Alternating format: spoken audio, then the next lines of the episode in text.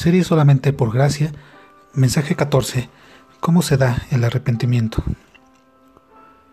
Volvamos al gran texto de Hechos 5:31. Dice la palabra, a este Dios ha exaltado con su diestra por príncipe y salvador, para dar a Israel arrepentimiento y remisión de pecados. Nuestro Señor Jesucristo ha subido para que la gracia baje.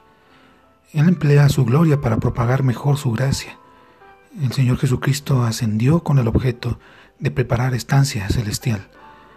Ha sido ensalzado para dar arrepentimiento, dice el texto. Lo que vamos a ver más adelante nos recordará de unas cuantas verdades sobre esto. La obra que nuestro Señor ha llevado a cabo ha hecho que el arrepentimiento sea posible, que sea de utilidad y sobre todo que sea aceptable. La ley no habla de arrepentimiento, la ley eh, dice solamente, el alma que pecare, esa morirá, dice Ezequiel 18:20. Si el Señor Jesús no hubiera muerto, resucitado y ascendido al Padre, ¿para qué serviría tu arrepentimiento o el mío? Podríamos eh, sentir remordimiento de conciencia con todos nuestros horrores, pero no el verdadero arrepentimiento con sus esperanzas. Arrepentimiento en sentido de sentimiento natural es un deber común que no merece alabanza. En verdad es un arrepentimiento tan comúnmente mezclado con temor egoísta al castigo que su mejor aprecio es de poco valor. Si no hubiera intervenido Jesús acumulando una riqueza de mérito, nuestras lágrimas de arrepentimiento no valdrían más que unas tantas gotas de agua derramada en la tierra. Se ha ensalzado Jesús para que en virtud de su intercesión tenga valor ante Dios nuestro arrepentimiento. En este sentido nos da arrepentimiento, puesto que pone el arrepentimiento en condición aceptable, lo que de otro modo no, no sería. Cuando Jesús fue ensalzado, fue derramado el Espíritu Santo para producir en nosotros todo don de gracia necesario. El Espíritu Santo crea en nosotros el arrepentimiento, renovándonos de un modo sobrenatural, quitando el corazón de piedra de nuestra carne no te sientes apretándote los ojos para sacarte algunas lágrimas imposibles. El arrepentimiento no sale de una naturaleza rebelde, sino que el arrepentimiento sale de la gracia libre y soberana. No entres en tu recámara pegándote en el pecho para producir en un corazón de piedra sentimientos que no existen en él. En cambio, acude en espíritu al Calvario y contempla la pasión y muerte de Jesús. Mira arriba de donde viene tu socorro. El Espíritu Santo ha venido expresamente para hacer sombra a los espíritus de los hombres y engendrar en ellos el arrepentimiento, así como antes se movía sobre la tierra desordenada para producir el orden. Eleva tu ruego a Dios pidiendo cambie tu condición, haciéndonos sencillos y humildes de corazón para odiar al pecado y sinceramente arrepentirnos del mismo. A Él oirá tu clamor y te responderá. Acuérdate también de que cuando el Señor Jesús fue ensalzado, no solamente nos dio el arrepentimiento enviando al Espíritu Santo, sino consagrando todas las obras de la naturaleza y la providencia para el gran fin de nuestra salvación. Providencialmente cualquiera de ellas puede llamarnos al arrepentimiento, ya sea como en el caso de Pedro que el gallo o, que retumbe como el terremoto que espantó al, al carcelero de Filipos. Desde la diestra del Padre, nuestro Señor Jesucristo gobierna las cosas de la tierra, haciéndolas cooperar para la salvación de sus redimidos. Se vale tanto de lo amargo como de lo dulce. Se vale de las penas como de las alegrías, para producir en los pecadores algún cambio de mente hacia Dios. Sea agradecido por algún acto de la providencia que te ha hecho pobre, enfermo o afligido, porque mediante tales cosas Jesús actúa en tu vida llamándote hacia sí mismo. La misericordia del Señor frecuentemente viene hacia nosotros por medio de la aflicción. Jesús se vale de toda la capacidad de nuestra experiencia humana para separarnos del mundo y atraernos a Dios. Cristo ha sido ensalzado hacia el trono del cielo y de la tierra para que mediante los procedimientos de la providencia someta todos los corazones endurecidos hasta sentir el bendito quebranto del arrepentimiento genuino.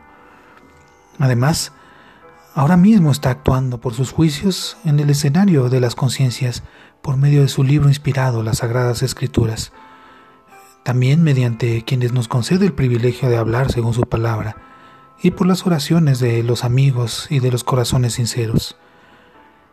Él te puede enviar una palabra que hiera tu corazón de piedra, tal como la vara de Moisés, y que haga brotar los ríos de arrepentimiento. Él puede llevar a tu mente algún texto de las Sagradas Escrituras que quebrante tu corazón y te cautive en un momento. Misteriosamente puede ablandarte y cuando menos pienses, causar que un sentimiento de santidad invada tu alma.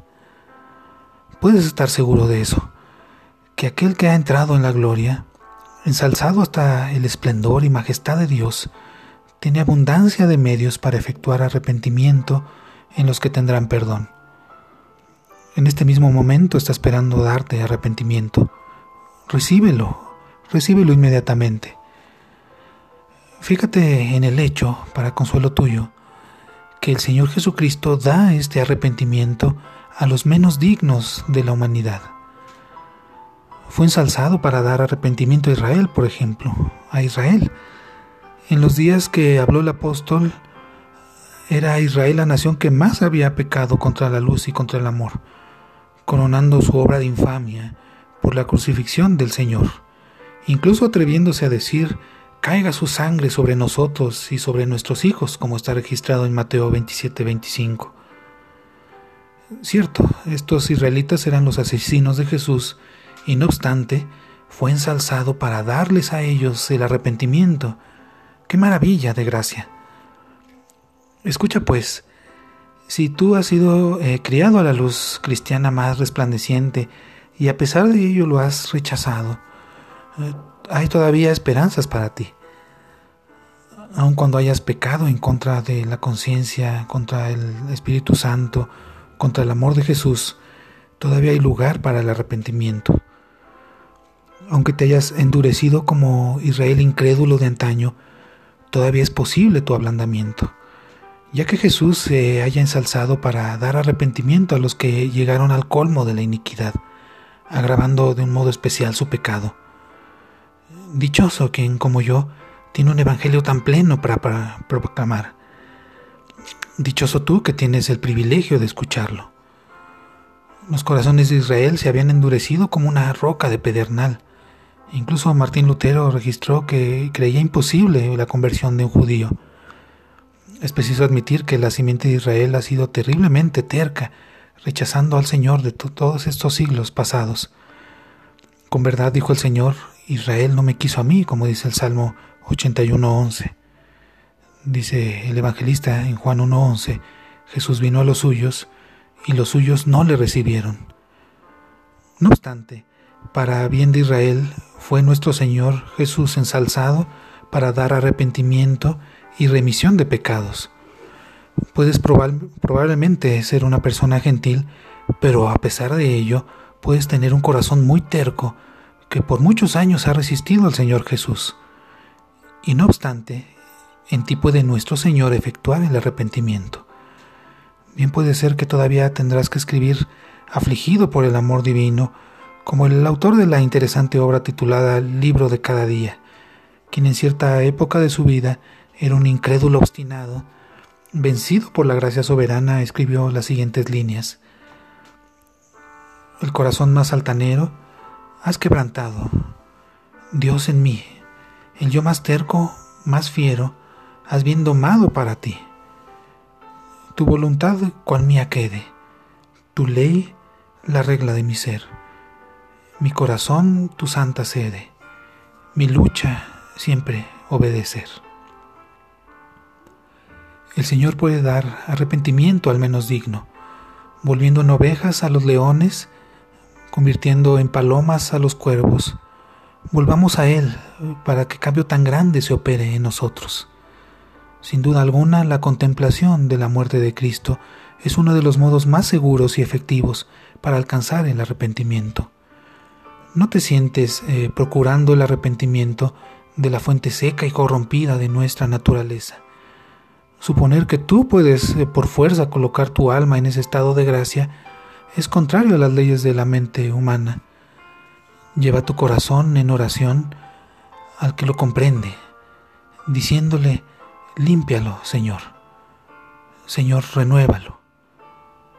Señor, realiza tú el arrepentimiento en él.